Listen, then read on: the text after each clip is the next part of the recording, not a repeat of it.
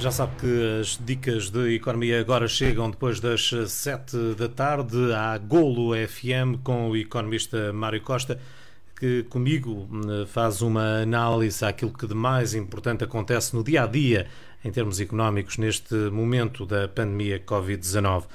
Os trabalhadores informais que peçam o apoio extraordinário lançado pelo governo estarão obrigados a abrir ou reabrir a atividade como trabalhadores independentes e vão passar a descontar 21,4%. Mas, Mário, há exceções. É verdade, João, boa tarde. Um, só para fazer um bocadinho, andar um bocadinho para trás, para percebermos o que é que esta medida, porque é que ela surgiu. Um, nós tivemos aqui uh, um período em que só os funcionários liberais, aqueles tra os, os trabalham, o termo que se usa é recibos verdes, que só tinham um apoio por parte do Estado se tivessem tido uma quebra da atividade e se tivessem feito total e se tivessem feito descontos para a Segurança Social nos últimos uh, três meses seguidos ou seis meses interpelados. Ou seja, podiam não ser seguidos, mas durante seis meses tinham que ter feito descontos durante, durante os últimos 12, os 12 meses, o último, último ano. Um, e com base nisso, teriam um apoio da Segurança Social por terem reduzido toda a atividade da sua, da sua atividade em nome individual. Depois surgiu uma nova legislação em que permitia que estes mesmos funcionários tivessem um apoio, uh, desde que tivessem, não é preciso ter só a atividade toda parada, mas que tivessem uh, uma redução de 40% da sua atividade. E uh, aí também houve um apoio do Estado proporcionalmente à atividade que tinham, que tinham parado. Depois surgiu a questão, João, que havia trabalhadores, uh, os trabalhadores por conta de ontem, uh, quando iniciam a sua atividade, vão abrir junto da Segurança Social, nas finanças, abrem a sua atividade nas finanças, em nome individual, e depois a, o fisco informa a Segurança Social e uh, o empresário em nome individual, ou seja, este que emite recibo verdes, poderá fazer por sua conta descontos para a Segurança Social ou pode pedir isenção durante 12 meses. E o que se passa, João, é que as medidas que nós falamos anteriormente, do apoio da Segurança Social para os trabalhadores independentes nesta fase de pandemia, não estava disponível para quem não tivesse feito qualquer tipo de descontos. Ou seja, só estava disponível para quem tivesse feito descontos nos últimos 12 meses, 3 meses seguidos ou 6 meses intercalados. E o que se passa é que chegou a uma altura em que a Segurança Social prometeu e legislou o governo dar um apoio mesmo àqueles funcionários independentes que nunca tinham feito descontos, que estavam naquele período de isenção, ou aqueles que de uma forma informal faziam esta atividade, mas não a declaravam, a Segurança Social decidiu oferecer uma, um subsídio mensal de 209 euros e 4 cêntimos. O que se passa, João, é que estes funcionários para poderem ter este apoio, ou seja, aqueles que trabalhavam de forma informal, seja, tu prestas um serviço, não estás coletado, a pessoa até te paga por fora, porque até nem queres ter uma atividade permanente, a Segurança Social também abriu a porta, mesmo estas pessoas que também neste momento tiveram uma quebra de rendimento uh, total ou acentuada, que também, desde que se viessem declarar, olha, ok, eu quero-me coletar, e desde que tivessem coletadas no mínimo um período de fidelização à Segurança Social de 24 meses, também lhes dava um apoio de 209 euros e, 40 cêntimos mensais. O que se passa aqui é que mesmo estes também vão ter que pagar esta taxa. Agora, temos duas situações. Temos estes trabalhadores que podem uh, iniciar agora a sua atividade, estes estavam de uma forma informal, e podes ter outros trabalhadores que, que venham reiniciar a sua atividade. Para aqueles trabalhadores que iniciam agora a sua atividade, apesar de ter 24 meses de fidelização, conforme eu referi anteriormente, os primeiros 12 meses eles podem pedir para ficar isentos de pagar a segurança social. Ou seja, na prática, eles vão usufruir agora do subsídio, têm que estar num período de fidelização na segurança social de 24 meses, mas pedindo isenção para os primeiros 12, porque todos podem fazer isso, depois só vai ter que pagar sobre os valores dos descontos durante 12 meses à Segurança Social. Também tens outra solução que é, imagina que estas pessoas, para além de não terem descontos, ou seja, nunca tinham feito descontos, também não vão declarar qualquer tipo de atividade. Ou seja, estas pessoas que faziam trabalho informal vão dizer, vão se inscrever na Segurança Social, durante 12 meses pedem a sua isenção, porque foi agora que começaram a atividade, e nos outros 24 não declaram qualquer tipo de atividade. O que a Segurança Social diz é que, independentemente de eles declararem qualquer atividade, vão ter sempre que pagar o mínimo da Segurança Social, que são 20 euros por mês. Ou seja, o que está aqui a dizer, uh, esta nova legislação que foi criada, é que os trabalhadores informais, por conta própria, que quiseram aceitar este subsídio, apesar de nunca, não estarem inscritos nem na Segurança Social, nem no FISC como trabalhadores, como trabalhadores a recibos verdes, ou seja, trabalhavam, desculpa o termo, por fora, podem vir agora à Segurança Social dizer, meus senhores, eu vou-me coletar no fisco e vou querer que a Segurança Social me pague um apoio porque eu na prática também fiquei igual aos outros, não estava a fazer descontos, não estava coletado, mas também prestava um serviço e deixei de os prestar. Por isso também quero receber os 19 euros. O que esta solução diz é que eles, para poderem receber isso, têm que estar a descontar 24 meses para a Segurança Social quando terminar este apoio. Ou seja, a partir do momento que eles terminarem este apoio, recebem este apoio, têm determinadas condições que já falamos, têm que estar coletado na Segurança Social e fazer descontos de 24 meses. Mas se foi a primeira vez que eles se coletaram, estão também isentos, durante, podem estar isentos durante 12 meses. Por isso, na prática, estarão coletados 24, mas na primeira, nos primeiros 12 meses estão isentos. Oh, Imagina esta, que depois. Esta, esta solução faz-me lembrar as operadoras de telecomunicações que têm aqui um período de fidelização. Não deixa de ser justo, até porque não estavam a descontar, mas depois tem um período de fidelização. É interessante esta solução. João, isto na prática é incentivar a que as pessoas que estão aflitas, que não descontavam, que agora comecem a descontar para e poder que percebam que era melhor estarem é a descontar do que não estarem a fazê-lo, não é? Sim, isto é uma forma do Estado também ter, no fundo, no futuro, mais receitas. Ou seja, de uma forma, entre aspas, uh, bem estruturada e bem montada, o Estado o que é que faz? Não deixa ninguém para trás, que é isso que está a dizer. Ou seja, mesmo aqueles que nem declaravam que prestavam serviço em nome individual, que faziam isso por fora, pá, mesmo esses que nós sabemos que estão agora aflitos porque não têm, não têm trabalho, imagina, do turismo, há muita gente ligada ao turismo, a serviços, aqueles guias que tu na rua, ou seja, não quer dizer que essas pessoas passavam recibos verdes, ou seja, podiam ter atividades informais. E essas pessoas também estão aflitas agora e o Estado diz assim, pá, não fica ninguém para trás, até perdoamos que estes senhores estavam a fazer coisas que deviam ser declaradas e não são, a gente até lhes dá um subsídio desde que eles assumam que vão ficar a descontar 24 meses, que é para a Segurança Social mais tarde, nos, nos impostos que se vai cobrar, possa compensar este valor que lhes foi dado. Ou seja, ao mesmo tempo estás a garantir uma sobrevivência para agora e está-lhes a, a, a, também está, está a comprometê-los a que no futuro façam descontos. No entanto, se foi a primeira vez que o estão a fazer, qualquer trabalhador por conta própria está isento nos primeiros 12 meses de pagar Segurança Social, de pagar IVA e pagar IRS. Porquê? Uh, porque está mesmo, isto decorre da própria lei. Os outros 24 meses, os outros 12 meses a seguir, aí tem que pagar a segurança social sobre uma base, tem sempre que pagar como mínimo, ele pode depois descontar pelo valor que entender, a segurança social nos últimos dos segundos 12 meses, mas tem sempre que pagar como mínimo de 20 euros.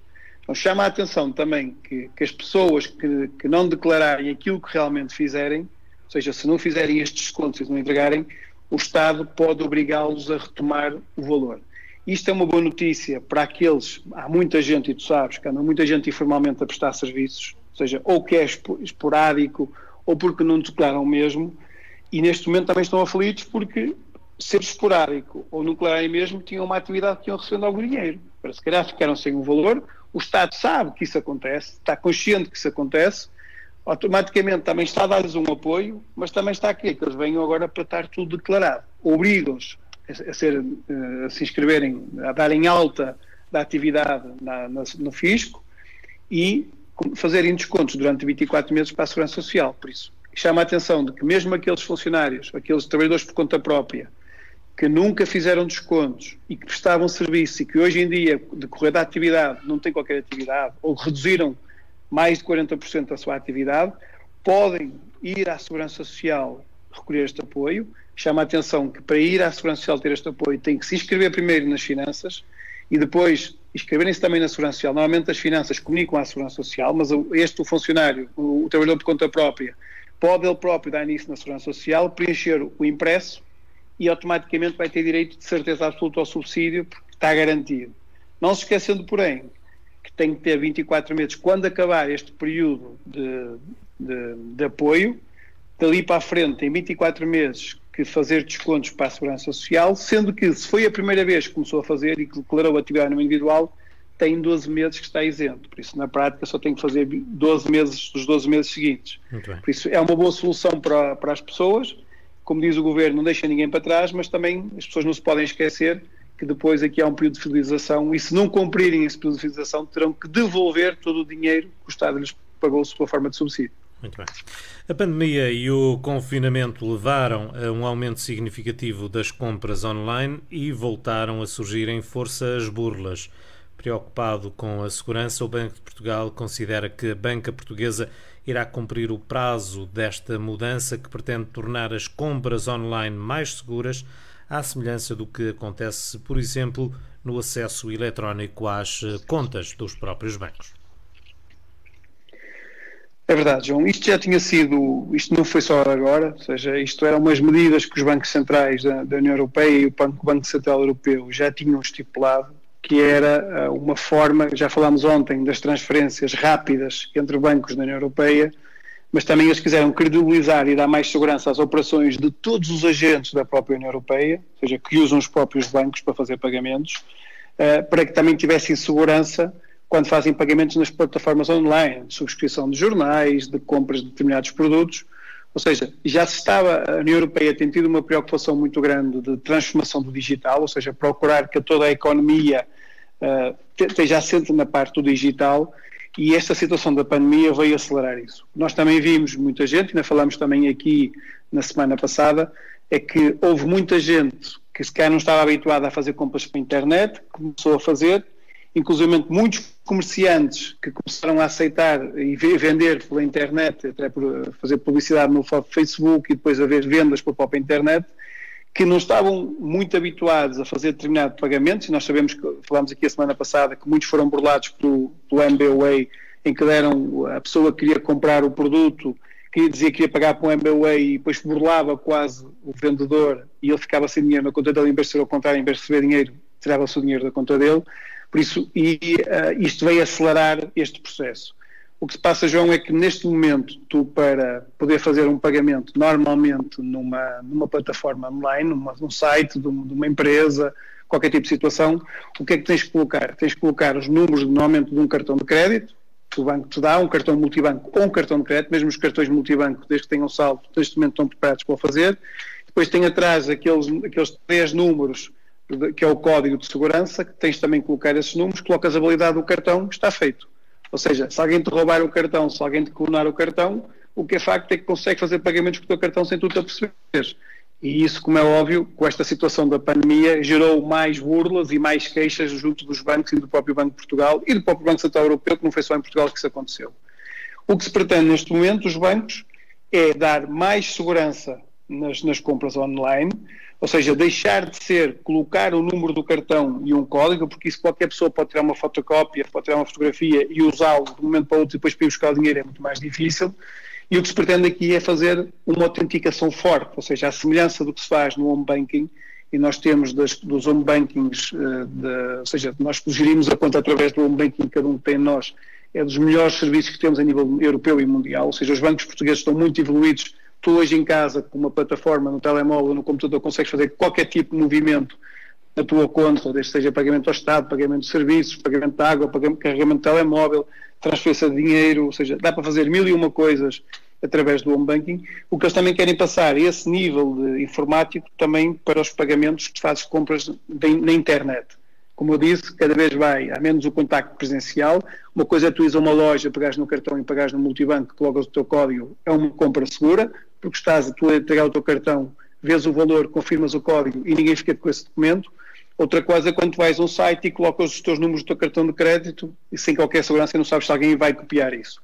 O que se pretende aqui, João, é uma autenticação mais forte quando fazes um pagamento e que todos os bancos vão ter que ter, ter implementada em que, por exemplo, ou colocas a tua impressão digital, como, aqui, como aquela situação que tu tens para desbloquear o telemóvel, que tens a tua retina, passas a tua retina, os olhos, e, e aquilo, o código está logo automaticamente validado, ou que passas o dedo, conforme desbloqueias o telemóvel, também para validar o pagamento, ou, ou colocas um PIN, ou seja, tu podes ir fazer uma compra online, colocas o, o queres comprar, colocas o teu banco, o teu número de cartão, e depois colocas um PIN que tens para compras online, ou então colocas lá e recebes no teu telemóvel uma mensagem com o código como fazes no home banking e depois colocas lá o código e está o pagamento feito. Por isso vai haver muitas formas para que as pessoas possam comprar de uma forma online isso muito mais fácil. Chama a atenção de que há um prazo limite para que isso seja feito, ou seja, as pessoas não podem achar, achar estranho, porque até 31 de 12 deste ano já estava feito isso Uh, uh, ou seja, isso tinha sido um imposto da própria autoridade europeia, que já era para ser antes, mas que estendeu até 31 de 12 de 2020, ou seja, que uh, vai obrigar a que os bancos criem outras formas de validar o pagamento online, sem ser só com os códigos do cartão. os bancos podem, neste momento, pedir uma, uma alteração para ter um prazo maior para o poder fazer, mas não estou em crer nem acredito que isso poderá ser feito, porque é da própria interesse dos bancos porque quando são burlados, normalmente os bancos, entre aspas, que entram pela madeira dentro, podem ter até um seguro que lhe cobre esse risco, mas não deixam de ter, de ter problemas com essa situação. E eu conheço várias situações que têm acontecido isso, infelizmente, dos cartões serem clonados ou, ou serem roubados e poderem ser usados muito rapidamente em compras. Já me aconteceu. se eles derem... Já me aconteceu, era aquilo que eu te estava a dizer. Pronto, é, ou seja, podes ter a certeza que a partir de agora, até 31 de 12, os bancos vão ser obrigados a mudar isso, por isso chama a atenção das pessoas que vão poder, vão poder começar a receber informação por parte dos bancos nessa situação. Apesar do Banco Central Europeu poder até alguns bancos admitir a prorrogação do prazo, o que é certo é que é do próprio interesse dos bancos que não aconteça, por isso, João, acredito que não só os bancos de Portugal, não só os bancos portugueses, mas como todos os bancos da União Europeia, a partir de 31 de 12, as compras que são feitas online serão com uma autenticação forte, conforme eu referi, e vão deixar de ser só simplesmente colocar o código do cartão, o número do cartão, a data de validade e aquele código de segurança, porque isso qualquer pessoa pode ter acesso e pode burlar e pode criar problemas ao titular do cartão, ele fica sem o dinheiro e fica sem o serviço. Muito bem. Hoje, o Primeiro-Ministro António Costa reiterou a promessa de pagamentos de layoff até ao final desta semana. Prometeu também apoios mais rápidos para a reabertura das atividades económicas, defendendo que a pandemia do novo coronavírus está sob controle e que é tempo de dar passos para reanimar a economia. O que é que podemos esperar, Mário? João, eu acho que, que isso não está sob controle, ou seja, eu acho que um, a pandemia não matou a economia, mas colocou-a, em alguns casos, nos cuidados intensivos. Ou seja, temos muitas empresas, porque temos que perceber uma coisa de uma vez por todas.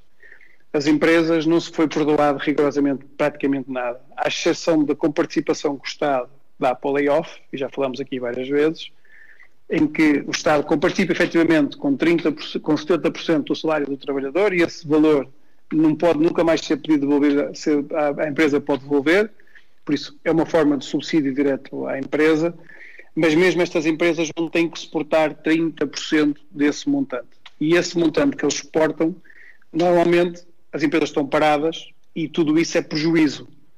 Ou aquelas que estão a trabalhar não ganham o suficiente, os que estão a trabalhar para pagar 30% do salário dos que estão em casa, mesmo que seja dois terços. Por isso, o que eu acho é que a pandemia anestesiou as empresas todas. Uh, o Estado conseguiu, com as moratórias nos bancos, com uh, o layoff nas, nas, nas, nas, empresas, com aqueles apoios que agora falamos aos trabalhadores por conta própria, uh, com a parte dos, dos empréstimos, que é dívida às empresas, conseguiu que a liquidez se mantivesse. Se nós adicionamos a isso uh, a moratória que houve nas próprias rendas dos empréstimos, que houve o impedimento de cortar a luz, que fixou preços para o gás, ou seja, isto foram tudo medidas que fizeram-nos aqui ter um pouco a noção de que afinal isto foi muito mal, mas ainda existe dinheiro no bolso, ainda conseguimos pagar as nossas contas, aquelas funções exigidas. Mas nada disto, à exceção do layoff, e quando digo layoff, há uma parte que é da empresa que é buraco, nada disto é só a forma de subsídio. Porque mesmo aquele que Estado dá 70% das pessoas que estão em casa, que paga o salário deles, há, um, há 30% que é a própria empresa que tem que pagar e tem que ganhar dinheiro ou tem que ir buscar o seu balanço para isso. Por isso, é preciso chamar a atenção de que o Estado não matou, anestesiou as empresas e as famílias, porque as próprias famílias não estão a pagar agora os empréstimos da habitação, do crédito ao consumo, etc., mas vão pagar no futuro, e já se fala inclusivamente, João, e tenho a certeza que isso vai acontecer, e pode já dizer, e depois podem já ficar registado, e depois podem dizer se confirmar ou não, que a partir de 1 de outubro vai continuar as moratórias, ou seja, a economia não vai ter uma retoma que seja suficiente para daqui a, a partir de outubro comece a pagar outra vez os empréstimos. Por isso as pessoas podem, na minha opinião, contar com mais moratórias dos empréstimos a partir de outubro. Ou seja, o que é facto é que esta dívida fica lá, existe na mesma. Ou seja, se foste buscar dívida, tens que pagar no futuro. Se uh, estes 30% do layoff que a empresa tem que pagar tem que ser pago, se pediste a moratória do banco, depois vais ter que pagar depois quando a moratória acabar. Se pediste moratória da renda de casa, vais ter que pagar também no futuro. Se pediste o adiamento dos impostos, é só para pedir prestações, vais ter que o pagar no futuro, João. E o prazo que estão atualmente delimitadas estas propostas não são suficientes para que a economia tenha uma retoma e volte a conseguir pagar aquilo que não se pagou neste período. Por isso, o que o Sr. Primeiro-Ministro fez está correto, ou seja, conseguiu não matar a economia. O que é facto, João, é que nós não vemos a economia a retomar como é que devia retomar neste momento. O seu próprio Primeiro-Ministro disse que deu que as próprias linhas de, de, de encostado suportou os financiamentos do Covid, 6,2 mil, mil milhões já estão esgotadas e que vai, mais tarde ou mais cedo esse dinheiro vai entrar na economia. Prometeu também que até o layoff, até ao final, até ao final desta semana, todos os layoffs que estão sido pedidos até 30 de abril também serão adiantados às empresas, mas isto, como eu te digo, é tudo dívida que está a ser criada e que as empresas, além de não terem atividade, ainda estão a criar mais dívida, estão a estar a dívida para a frente. Por isso, é importante que se perceba que não matou a economia, mas não resolveu o problema. O que o seu Primeiro-Ministro diz, e também eu concordo, é que tem que se pensar agora no futuro seja, no futuro e de uma forma muito acelerada. E há uma opinião que eu tenho, é que Portugal, e isto não é, eu sou um orgulhoso português e ninguém deve ver isto como uma crítica, Portugal atualmente não tem poder de fogo, ou seja, não tem capacidade para se endividar nos mercados, quer queiramos que não, um papel decisivo na retoma da economia, não tem poder de fogo, quer para pagar os subsídios de emprego, quer para dar apoios às empresas, quer para fazer mais investimento público, para dar mais formação profissional. Ou seja, o Estado vai ter poder de fogo, não tem poder de fogo para poder injetar o dinheiro na empresa, nas empresas e na economia, para poder reinventar isto. Porque queiramos que não, uh, isto vai ter um impacto gigante na nossa economia. E não podemos estar aqui, temos que dizer a verdade a toda a gente, para que as pessoas saibam o que é que vão contar e poderem tomar as medidas agora para não ter no futuro problemas como eu disse, estão anestesiados e quando a anestesia passar podem morrer quase da situação porque a ferida, a que foi criada foi muito grande. Por isso é importante que as pessoas percebam que o Estado, neste momento, vai ter que ter um programa de recuperação muito exigente. Nós temos, para teres uma ideia, volto aqui a referir outra vez, temos 18% da nossa economia que vive do turismo. O turismo não vai sobreviver nos tempos, nos tempos próximos como era até agora. Nós tivemos um, um país que reinventou-se e muito bem vocacionado para, para fora do país. Temos 44% da nossa riqueza para exportações, meramente para a Espanha e para a Alemanha e para a Itália, para o Reino Unido. Temos uh, eh, 18% para o turismo, ou seja, o país começou a viver com o exterior. Se neste momento a pandemia condiciona o contacto e vês aviões parados, ou seja, a nossa economia, conforme está formatada agora, vai ter graves problemas. Porquê? Porque tu não podes tirar, tens quase 60 e tal por cento da economia que depende de receitas do exterior, sob a forma de exportações, sob a forma de turismo que venha para cá. Por isso, é preciso, primeiro, aguentar o embate dos desempregados, que vai ser longo, aguentar, apoiar as empresas que atualmente estão, que vão reduzir drasticamente as suas vendas para exportação, etc., ou do próprio turismo. É preciso que elas não se desmembrem, porque se não tiverem capacidade, se ninguém lhes dá um apoio, elas também caem, por isso o Estado tem que apoiar os desempregados, tem que apoiar as empresas para que elas não desempreguem mais, porque as próprias empresas vão reduzir drasticamente a sua atividade, não vão exportar tanto e não vão também ter atividade turística, e depois é preciso uh, reindustrializar a empresa, porque reindustrializar o país, porque um dos grandes problemas deste país, uh, desta grande pandemia, é que mostrou a nossa fragilidade. Nós estávamos muito virados para fora, nós estávamos muito dependentes da China para determinados produtos. Ou seja, quando nós cortamos as Mas fronteiras. Neste caso, demonstrou a fragilidade de toda a Europa, não é? Sim, e por isso é que se fala num plano de recuperação europeu, João. Mas tu tens de perceber aqui uma coisa: que não há nenhum país, à exceção de Espanha, que tem parceiras connosco e de Itália, que tenha tanto a sua economia virada para o exterior. Ou seja, na própria Alemanha cria-se riqueza, ou seja, os alemães têm poder de compra para consumir internamente. Só para teres uma ideia, João, do turismo que nós tínhamos, e fala-se aqui muitas vezes dos portugueses poderem continuar a substituírem o turismo que vinha de fora, nós em vez de irmos para fora, estamos cá dentro e substituímos aquilo que vinha de fora. Não é verdade. Ou seja, mesmo que ponhas as pessoas, todos os portugueses, a não ir para fora, as que iam e consumirem cá dentro do turismo, representa 20% do turismo total que tu tinhas anteriormente. E não é verdade também porque os preços que eram praticados para turistas são completamente incomportáveis para, para nós, não é? Além disso, basta andas no Algarve e tu sabes como é que também quanto eu andas nas ruas do Algarve e tu vês que os preços da alimentação, o preço do hotel tudo Eu nem isso, iria tão longe, eu acho que mais perto também é assim. Por isso, tu vais aqui ao Porto, vais a Lisboa, mas o Algarve, que tradicionalmente estava muito virado para o mercado, para o mercado inglês e para o mercado francês para o alta, e, e eram preços proibitivos, por isso, para além de só ocupares 20% do turismo, ainda há a capacidade financeira que é totalmente diferente da nossa, do turismo que vinha para cá. Por isso, eu acho que fizemos um bom trabalho na altura da crise financeira. Nunca ninguém imaginava que havia um vírus que ia fazer isso. Virámos a nossa economia exterior, tiramos, colocamos dinheiro de fora cá dentro, tiramos dinheiro das exportações, vieram dinheiro cá para dentro, tivemos e turistas a pôr cá dinheiro, muito dinheiro, e nós, e eu, eu era um orgulhoso português e muitas vezes as ruas do Porto cheias, de Lisboa cheias, as marginais, tudo o que era praias, tudo reconstruído, tudo virado para o exterior, e nós tivemos efetivamente o aeroporto cheio, muitos aviões a subir e a descer, a bater recordes de, de, de, pessoas. O que é visto é que nunca ninguém contava com vírus deste e, e isto mudou radicalmente. O que chama António Costa, e acho que é importante, é que Portugal não tem capacidade neste momento de fogo, como fez a Alemanha. A Alemanha, só para teres uma ideia referente a Portugal, a Alemanha deu moratória de imediato de um ano a todas as empresas. Imagina o que é isto. Portugal deu três meses, ou deu até outubro, seis meses, e a Alemanha deu um ano, o dobro. A Alemanha financiou as deu garantias para o financiamento às empresas de 12 meses, de 100%. E Portugal deu entre 80% e 90%.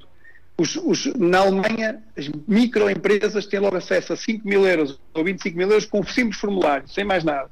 Por isso, tu vês aqui uma capacidade totalmente diferente do país Alemanha, do país Portugal, para ajudar a sua população, quer as empresas, quer as famílias, a enfrentar esta crise. Por isso, Portugal, e o Sr. António Costa disse muito bem, vai ter que ter um papel, o governo vai ter aqui um papel decisivo para poder retomar a economia. Mas também é preciso, ele também disse, e é verdade, que vai depender muito da capacidade de resposta da União Europeia. Ele disse claramente isso, ou seja, as novas medidas têm que ser focadas para a recuperação, mas não vamos, não podemos ir nós ao mercado que não temos capacidade. Ou seja, não temos capacidade de endividamento, que é preciso muito dinheiro para reagrupar ou reanimar a economia, mas também é preciso ir buscar condições favoráveis, juros. E Portugal, neste momento, veio uma situação de lixo, a sua dívida é considerada lixo, veio de uma, de uma coisa há muito pouco tempo, há, há 10 anos, que estávamos numa situação muito frágil, o próprio governo, o próprio Estado foi uma assistência financeira, os bancos tiveram resgates, as, as empresas, a maior parte, faliram, ou seja, tudo foi reestruturado, ou seja, não tem neste momento capacidade de enfrentar uma crise como esta. O que o Sr. António Costa diz também é verdade. Vamos ter que esperar pelo que vem da União Europeia, não só pelo Fundo de Recuperação, mas pelo quadro, o quadro financeiro plurianual, que é o quadro financeiro, o orçamento da União Europeia, que normalmente ajuda a desenvolver o país, aqueles fundos do PT 2020 que nós temos. Por isso, é importante que isso aconteça. Para além do Sr. António Costa, até o Sr. Ministro das Finanças e o Presidente do Eurogrupo, Mário Centeno, veio também dizer isso mesmo, ou seja, acho que isto são mensagens para a Europa. E a Europa, temos uma coisa de certeza absoluta, João, temos dito aqui várias vezes, não mais ficar mais igual àquilo que era até agora.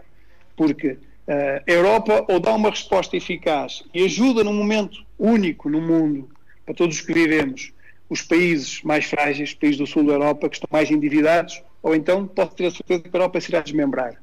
Porque é tal a necessidade agora disso acontecer, e a, a, própria impotência dos países do sul da Europa, como foram afetados muito, como a Espanha, como a Itália, como a França, a própria França está com dívidas muito altas, como o próprio Portugal e a Grécia, se não tem agora uma ajuda, para que é que nós estamos aqui se nos momentos mais difíceis eles não nos ajudaram?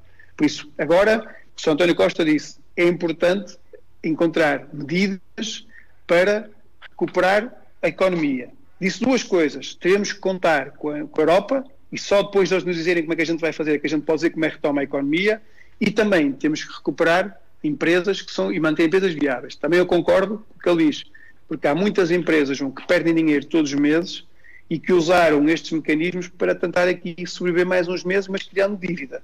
Também é importante que o dinheiro que é emprestado, os subsídios que são dados, são, seja para empresas viáveis, empresários que sabem fazer contas, empresários que sabem que isto é uma situação transitória e que vão crescer. Não é quando acabar isto, quando acabar os apoios, eles morrem no dia a seguir porque não, a sua empresa não é viável, tem uma dívida grande, ou porque não tem negócio, ou porque não tem margens. Eu conhecia hoje empresários, falei hoje com empresários que simplesmente sabiam eu perco dinheiro porque não consigo vender mais caro, porque não, se vender mais caro não sou competitivo no mercado. Estas empresas têm que fechar, não podem sobreviver na economia, porque estão a prejudicar os outros.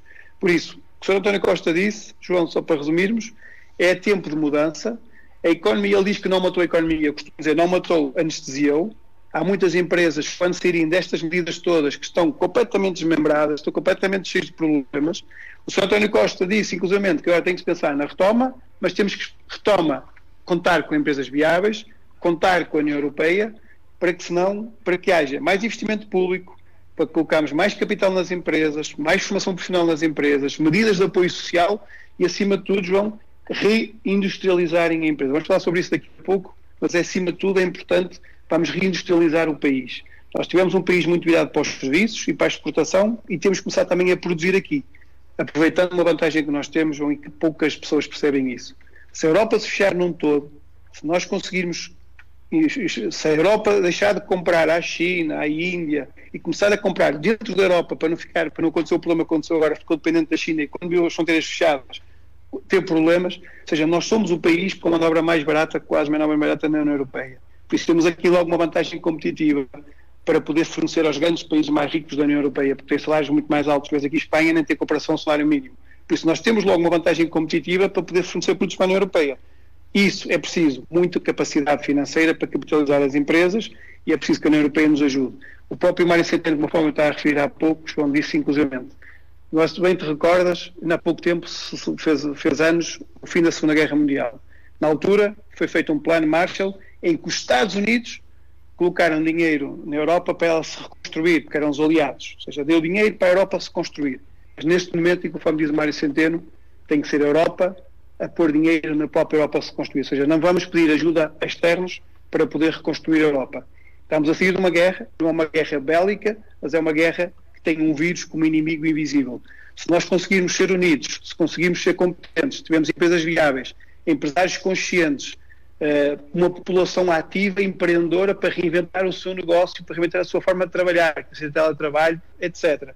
Se nós tivermos um governo direcionado para ajudar as empresas e ter uma postura proativa de investimento, de, capitalizar as empresas, dar formação aos empresários, conseguimos sair disto tudo. Por isso, isso vai depender da Europa, em primeiro lugar, do governo das empresas e das famílias para podermos sair disto. Esperamos que isso aconteça, João, porque caso contrário iremos ter uma crise como nunca tivemos, como nunca ninguém viveu dos que está vivo e poderá ser, ter consequências catastróficas para, para os nossos filhos e para os nossos netos. E uma das uh, soluções uh, pode ser esta, anunciada pela uh, Ministra da Coesão Territorial, Ana Brunhosa, que admite que temporariamente o Estado ou a banca possam entrar para o capital das empresas de modo a apoiarem a sua retoma. Parece é solução? Sim, não há outra forma, João. E tu, como eu, que andas no mercado e tu vês, tu vês empresários, como é que é o tecido empresarial português? Microempresas, pequenas e médias empresas, empresários, empreendedores, que normalmente sabem, percebem muito bem do seu negócio, sabem produzir bem, sabem comercializar bem, prestam um bom serviço, mas capital quase não existe. Ou seja, nós não temos tradição de ter grandes capitalistas. Tu vês que os grandes projetos em Portugal, normalmente o capital que é necessário para eles, para desenvolver, vem sempre dos bancos. Ou seja, somos, temos uma autonomia financeira nas nossas empresas muito baixinha, ou seja, tudo sempre à custa de dívida. dívida. E hoje em dia, uh, como qualquer país, se tu tiveres uma empresa em que tudo o que tu tens, o investimento que tu fazes, for à conta de dívida, tu não tens margens para estar competitivo no mercado. Ou seja, se tu tiveres que pagar a dívida num curto espaço de tempo e se tu construís a tua empresa à conta de dívida, tu não tens margens, ou se puseres essas margens, deixas de ser competitivo para poder pagar essa dívida. Por isso, é necessário haver capital estável dentro da empresa que não, não obrigue um esforço de pagamento da dívida. Isso só é possível quando tu aumentas o capital social da empresa. Ou seja, tu quando constróis uma empresa, tens de um lado o ativo, tens de um lado o capital próprio e o passivo.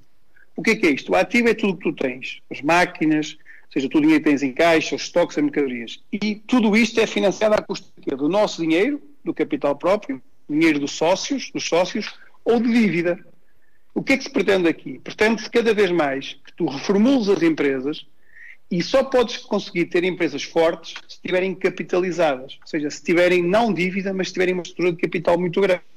Em vez do Estado estar a dar garantias para as empresas se enterrarem mais, que é buscar mais dívida, depois tem que pagar com juros, é mais importante, e o que se vê o futuro, e cada vez ouço mais falar nisto, agora é preciso é saber como é que o Estado vai pôr isso em prática, já se falou de várias formas, é importante que o Estado coloque dinheiro nas empresas sob a forma de capital, que permita que as empresas não tenham um esforço de pagar imediatamente juros e pagar uma prestação para pagar aquele investimento, ou seja, tenham que só que pagar no final do ano se houver lucros ao sócio e daqui a uns tempos, quando o sócio sair, ou programarem a saída, ele devolver o dinheiro ao sócio, que neste caso pode ser o Estado ou pode ser a própria banca.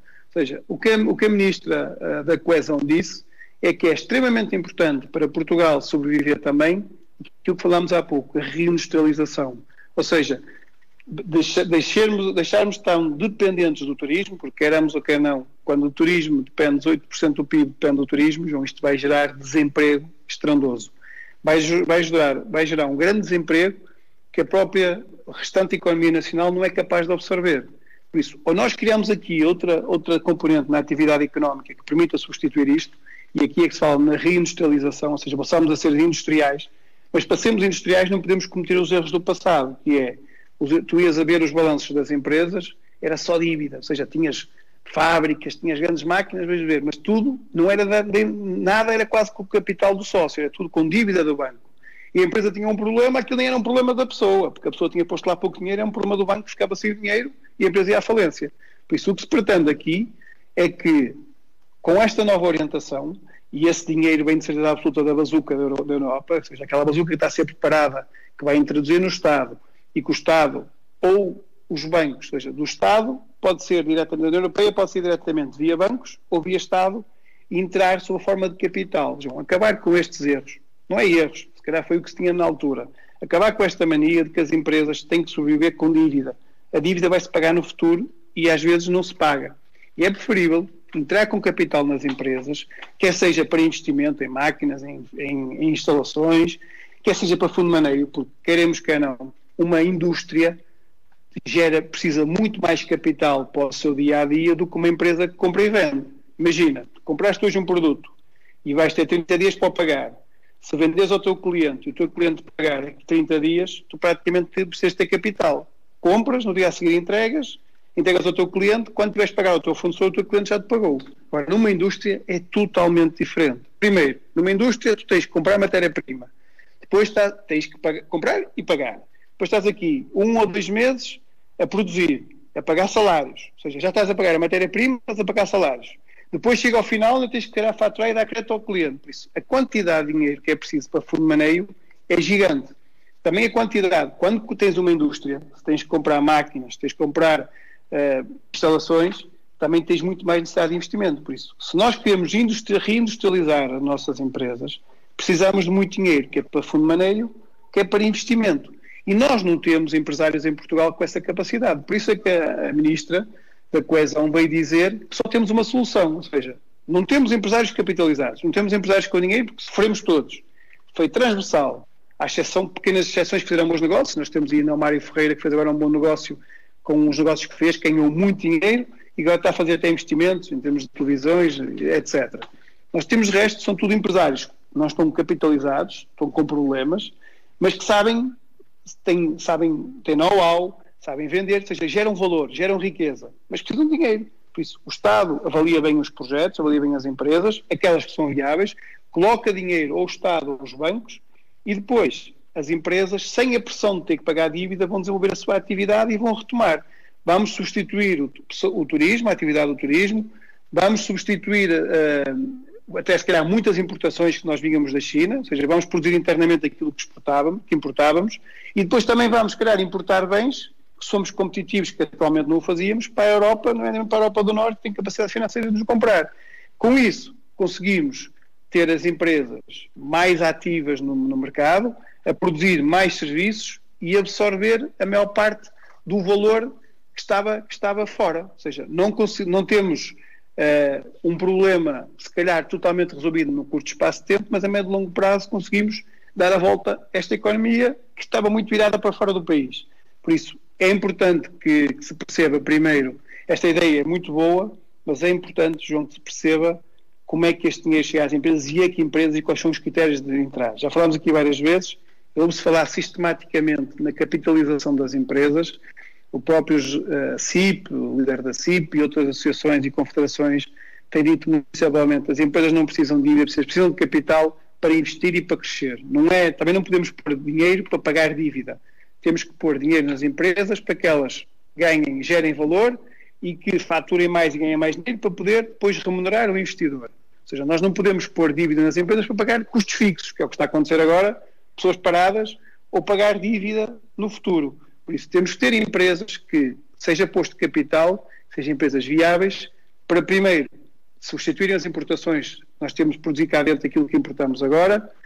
Por outro lado, diminuir a dependência do turismo e, por outro lado, também temos capacidade de exportar produtos para a Europa, que a Europa atualmente compra fora de Portugal, porque temos a, temos a força de termos uma mão de obra mais barata que existe na Europa, das mais baratas que existem na Europa. É importante também, João, termos empresários com esta consciência em termos de gestão, é importante perceber isto, porque muitos empresários não estão habituados a ter sócios e muitos deles pensam que gerir a empresa é como gerir a casa deles, que é tudo a mesma coisa, e têm que perceber umas para todas. Só podem tirar o dinheiro dos seus salários ou dos lucros no final do mês, e o dinheiro da empresa, da empresa que vai dinheiro do sócio. Não é para comprar o carro para a filha, para o filho. Se o filho trabalhar lá e girar valor, tem direito a ter o carro. Por isso, é preciso também termos consciência que para esta forma de atuação, ou seja, os bancos ou o Estado entrar no capital das empresas, é preciso que também sintam confiança de que os empresários têm cultura empresarial e não misturem a empresa com a família, que é o que acontece muito em Portugal e não é só em Portugal, em outros países. Se isso acontecer, João, temos empresários sérios, temos empresários com know-how, temos empresários com capacidade de gerar riqueza e já demonstramos há pouco tempo temos empresários com capacidade de reinventar-se e de ultrapassarem as dificuldades. Se houver esta consciencialização por parte dos empresários e, ao mesmo tempo, esta capacidade do Estado através da União Europeia, e os bancos, também através do Banco Central Europeu da União Europeia, injetarem capital nas empresas, estou convencido, com o nosso espírito empreendedor e a nossa capacidade, conseguimos rapidamente dar a volta à economia, e não estou a dizer durante este ano nem no próximo, mas que em 2022 estamos aqui com uma economia pujante, até melhor do que aquilo que estávamos antes de vir o, o coronavírus. Muito bem. O economista Mário Costa com as dicas de economia desta terça-feira, 12 de maio. Vamos voltar amanhã, depois das eh, sete da tarde, logo a seguir às notícias para a análise económica do dia.